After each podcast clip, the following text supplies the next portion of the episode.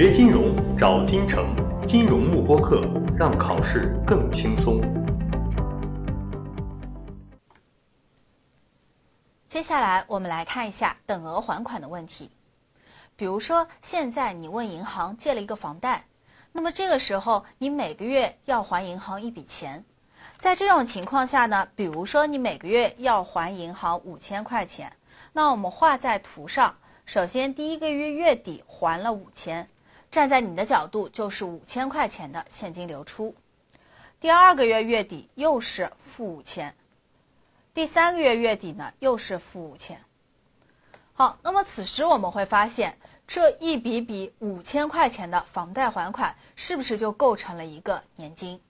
因为我们说年金要同时满足三个条件：第一个，时间间隔相同，现在每两笔五千块之前都差一个月；第二点，金额相同，大家都是五千块钱；第三点，所有的现金流向全部都是从你口袋里拿出来给到银行。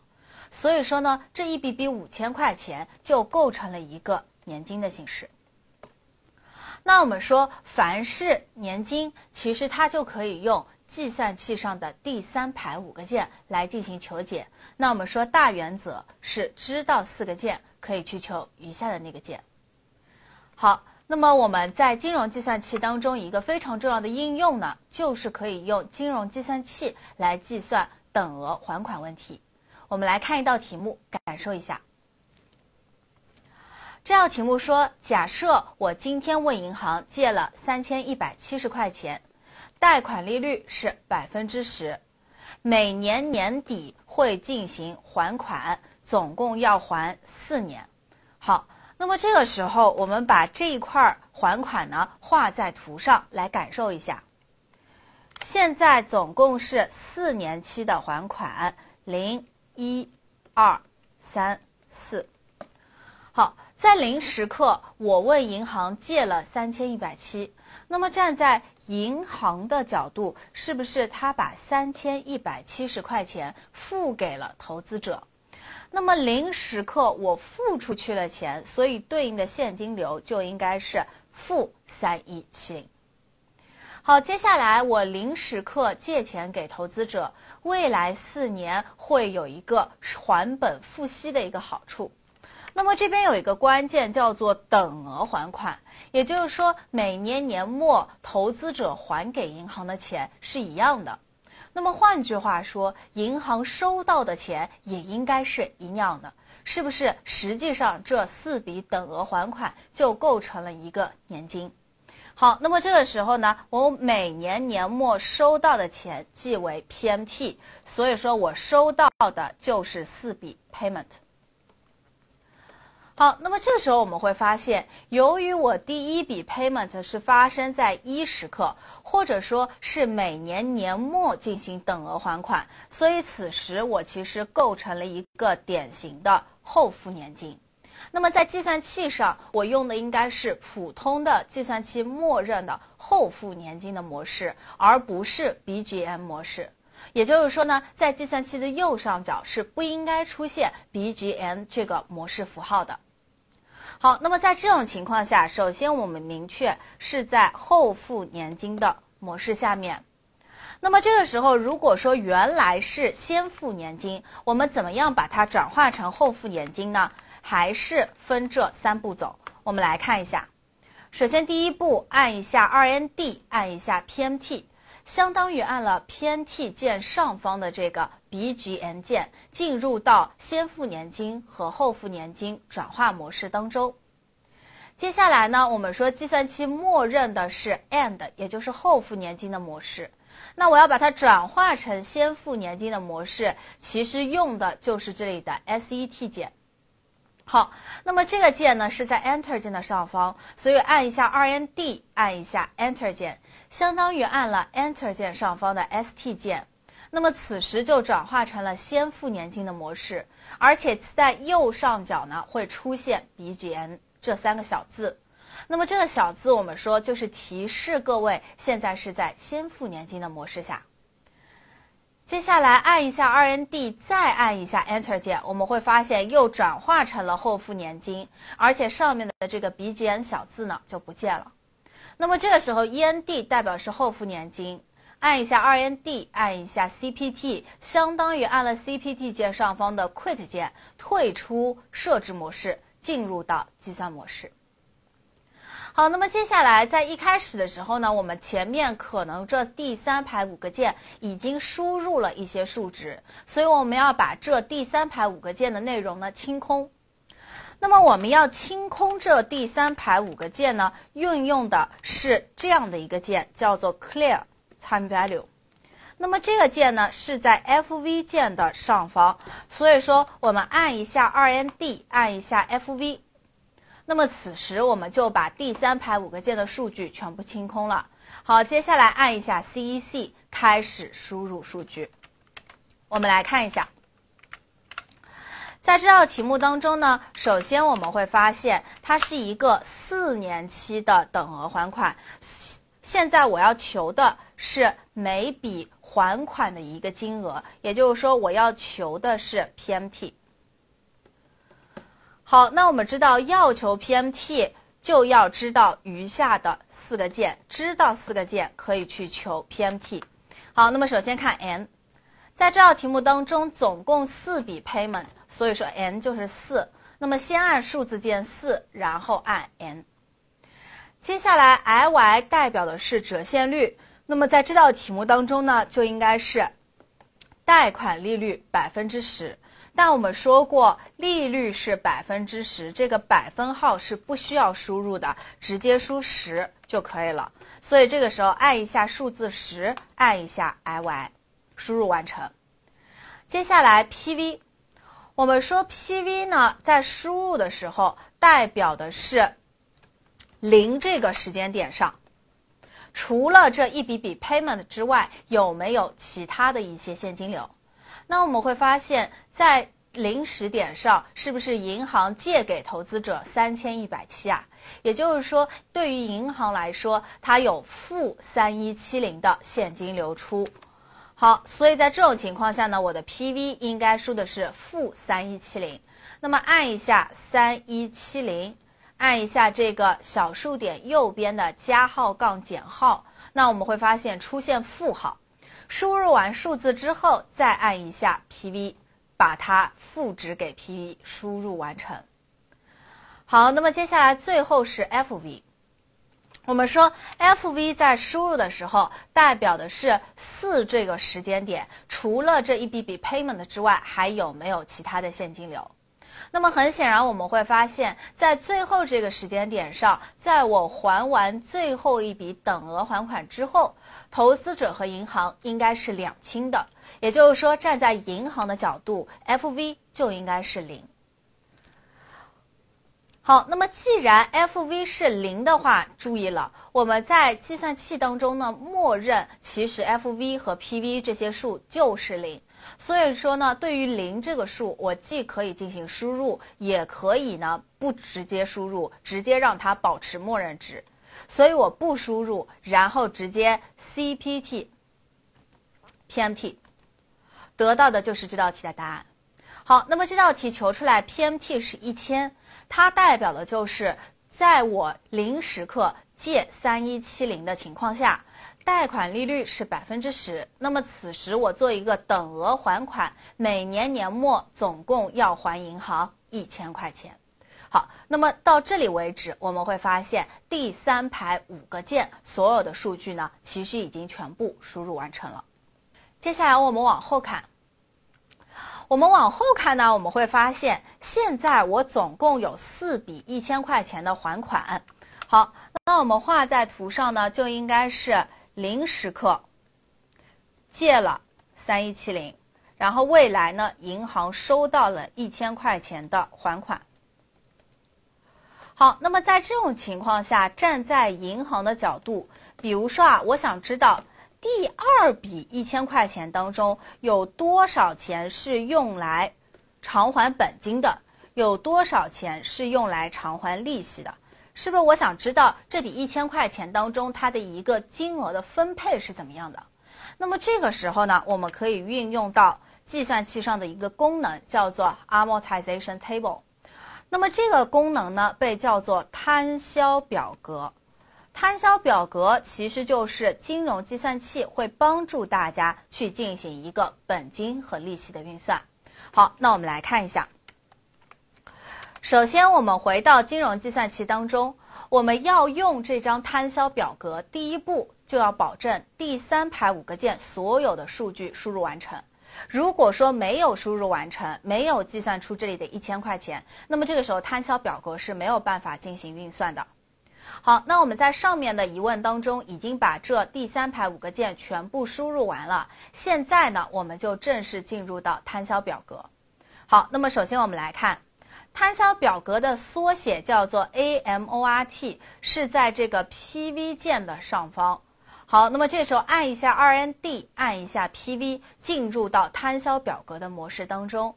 那么计算器的显示呢，叫做 P1。好，那么此时这个 P1 代表的是第几期期初的一个含义。那么我们往下翻一下，按一下下翻箭头，我们会发现出现 P2。P2 呢，代表的是第几期期末的一个含义。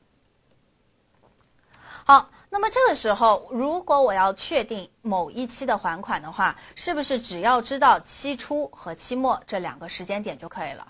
我找到了期初的端点，找到了期末的端点，我就可以确定整个这个期间上的小区间。那么，比如说，我想知道的是第二笔一千块钱到底哪部分还利息，哪部分还本金？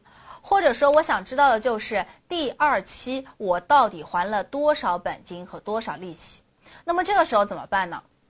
我们说，既然我要告诉计算器，我现在要算第二期，是不是首先我要知道期初？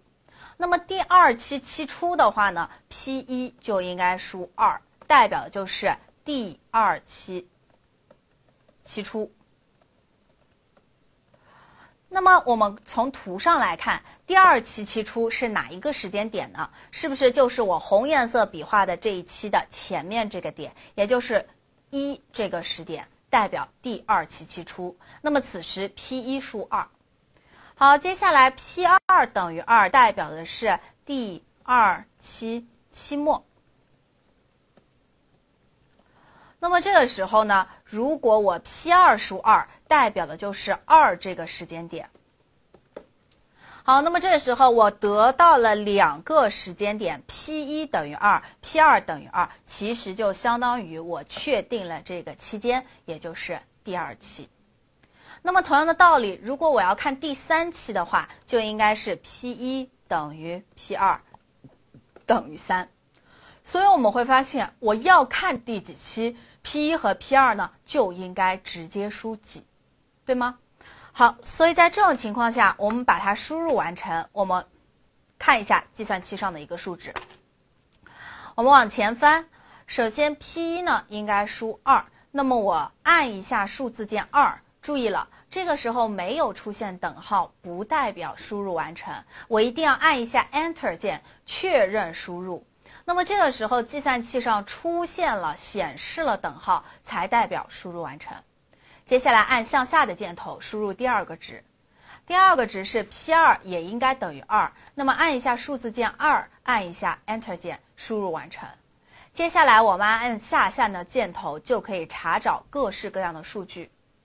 那么首先按第一次出现的叫做 BAL。B A L 呢，代表的是这个小期间上，在期末这个时间点，也就是二这个时间点，当我还完了第二笔一千块钱之后，还欠银行多少钱？好，那么此时这里的一七三五点六幺，代表的就是我还完了第二笔一千块钱之后，还欠银行一千七百三十五点六一元。好，那么这是 BAL 的特征，所以说它代表的一定是期末的余额，而不是期初的。那么对于第二期期末来说，它代表就是二这个时间点上的余额。好，接下来我们按一下下翻的箭头，再往下看，叫做 PRN，PRN 是 Principal 本金的一个缩写。所以这里的 PRN 呢，代表的就是在第二笔一千块钱当中，有七百五十一点三四六六是用于还本金的。好，那么一千块钱当中，七百五十一块钱是用于还本金，余下的钱是不是就在还利息啊？所以我们再往下翻，这个 INT 代表的就是利息的一个缩写。那么在这里，它反映的就是第二期的一千块钱当中，有两百四十九块钱是还利息的。好，那么通过这张 AMORT 这个功能呢，我们就可以求出在某一期期末我还欠别人多少钱，它的一个期末余额以及当期利息和本金到底还了多少钱。好，那么这是有关我们这一块的内容，大家掌握到这里就可以了。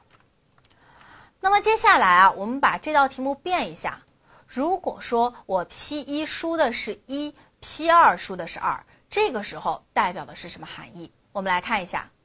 首先，P 一输一，那么按一下数字键一，按一下 Enter 键，输入完成。接下来按一下下翻箭头，P 二依旧是二。那么这个时候，我们回到图中来看一下。当我 P 一输一，P 二输二的时候，代表的是哪一段上面的情况呢？我们会发现，P 一输一代表的是第。一期期初，那么第一期期初是不是就是第零期期末啊？所以说画在图上就应该是零这个时间点，也就是这个端点。好，那么 P 二等于二，我们前面说过了，代表的是第二期期末，也就是二这个时间点。所以说，如果 P 一输一，P 二输二的话，其实代表的是我们绿颜色笔画的这条线段。好，那么在这种情况下，我们往下翻，我们来看一下它后面对应的这些数据分别代表什么情况。首先我们会发现 BAL 依旧是一七三五点六幺，也就是说在 P 一等于一，P 二等于二的时候，我的 BAL 依旧代表当期整个这个期间上期末的一个欠款。也就是说，现在我依旧是站在二这个时间点，期末来看，还完了两笔一千块钱之后，我到底还欠银行多少钱？好，那么接下来我们下翻箭头往下翻，PRN，PRN 我们会发现是一四三四，它代表的其实是在零到二这一段时间上面总的本金的还款。同样的道理，我们再往后翻，得到 INT 是五六五点六九五八，它代表的就是我零到二这个期间上总的利息的还款。那么这个时候，我们可以看一下，它们 INT 和 PRN 加起来应该等于什么？是不是两千块钱啊？也就是说呢，在零到二这个期间上面，我总共还了两笔还款，总共两千块钱当中，有一千四百三十四是在还本金，有五百六十六呢是在还利息。好，那么这是有关我们这张摊销表格，它除了可以考察某一期之外，还可以把第一期和第二期、第一期到第三期多期来进行一个考察。那么有关摊销表格呢，大家掌握到这里就可以了。好，以上就是有关我们等额还款的一些基本的概念，大家掌握到这里就可以了。那么接下来，如果说你要对于这张摊销表格进行清空的话，我们会发现，实际上所有有关摊销表格的数据都是根据第三排五个键来来所来的。所以在这种情况下呢，我们直接按一下 RND，按一下 FV，相当于按了 FV 键上方的这个 Clear TVM。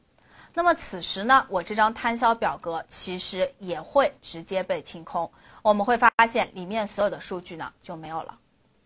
好，那么这是有关我们这一块的基本内容，大家掌握到这里就可以了。